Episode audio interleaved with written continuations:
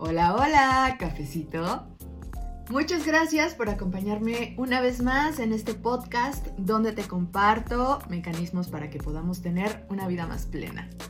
Hace tiempo decidí salir a correr. No lo hago de manera profesional ni mucho menos. Lo hago porque realmente ahí encontré un deporte que disfruto hacer. Y hoy mi propósito era correr 6 kilómetros.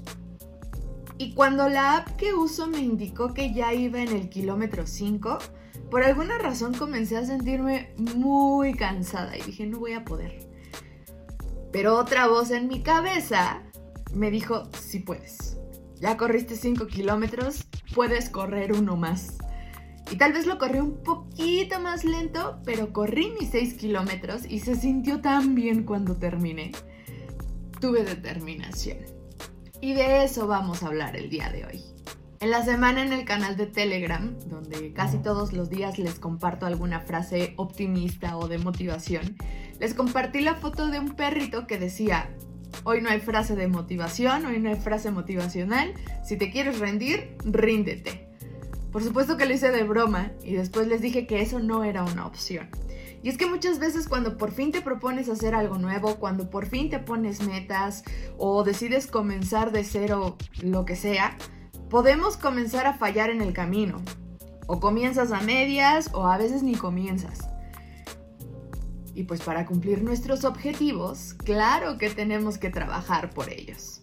Y algo bien importante que requerimos para poder tener éxito en lo que nos propongamos es eso, es la determinación.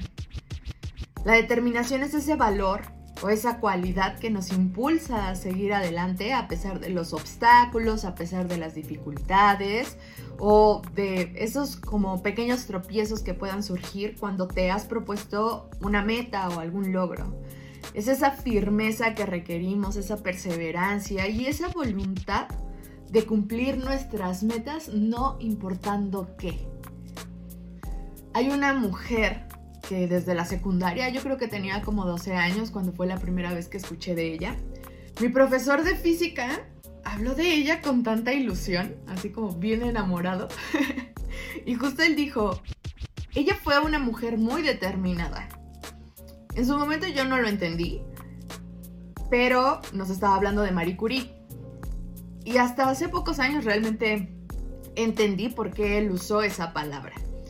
Marie Curie, y seguramente has escuchado hablar de ella, y si no te cuento un poquito de lo que ella hizo, fue una científica pionera, conocida por sus importantes contribuciones en el campo de la radioactividad y por ser la primera persona en recibir dos premios Nobel en distintas áreas científicas, eh, física y química.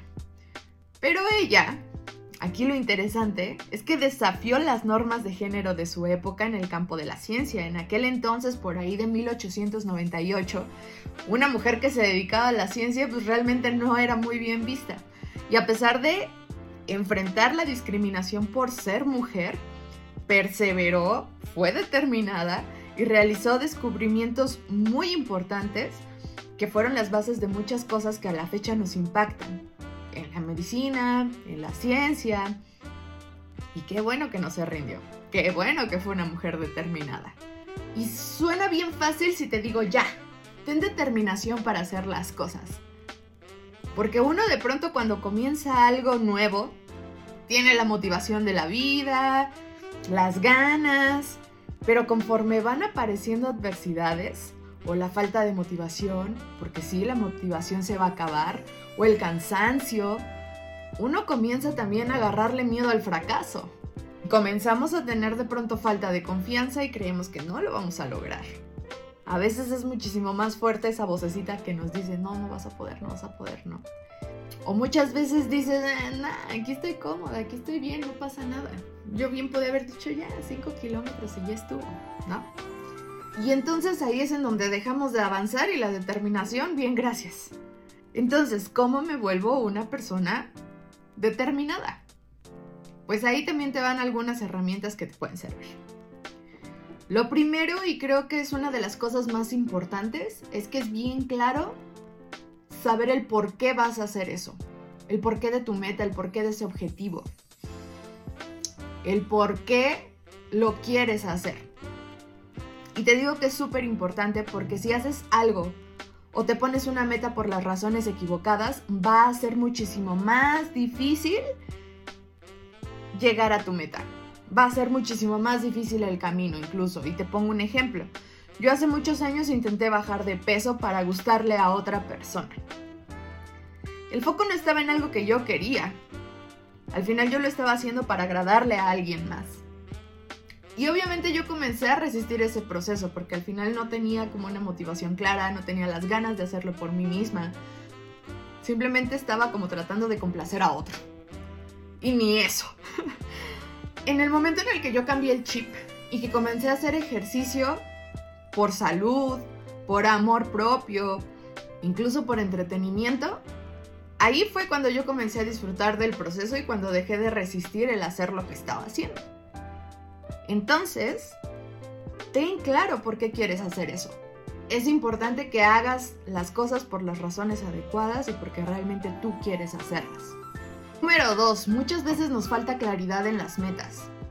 Por lo que es súper importante que establezcas todo bien, bien clarito, que tus metas estén súper claras.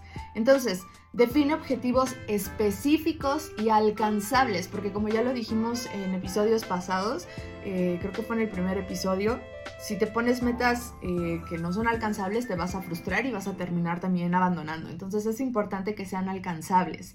Y es súper importante definir qué es lo que voy a hacer, cuándo lo voy a hacer y casi casi que a qué hora lo voy a hacer. Por ejemplo, quiero leer el libro del principito.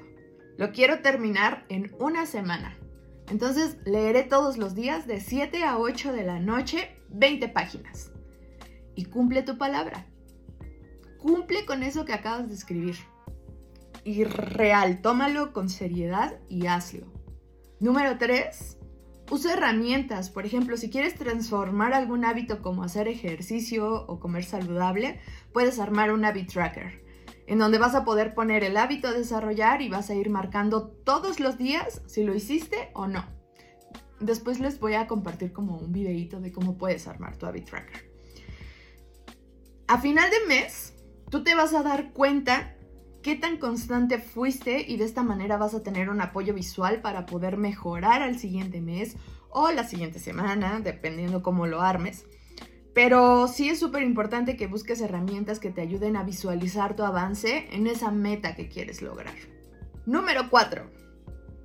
Esta vez es complicada, pero es importante. Mantén una mentalidad positiva. Enfócate en lo que puedes controlar y busca el aprendizaje en los momentos difíciles en lugar de verlos como fracasos. Y esto me lleva al siguiente punto que es ser persistente y consistente. Mantén el compromiso y la constancia en el esfuerzo hacia tus metas.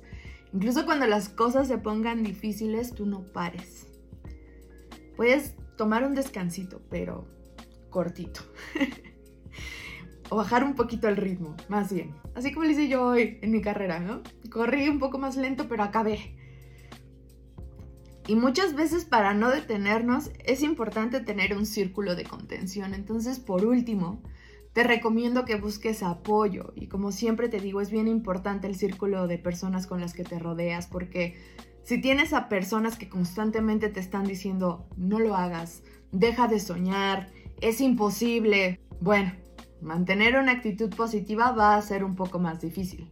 Pero si te rodeas de personas que te animan a hacer las cosas, que creen en ti, si el contenido que consumes incluso libros, podcasts, series, yo qué sé, si todo ese tipo de contenido que consumes te motiva y te inspira, pues seguro va a ser muchísimo más fácil seguir adelante y tener determinación para lograr tus metas.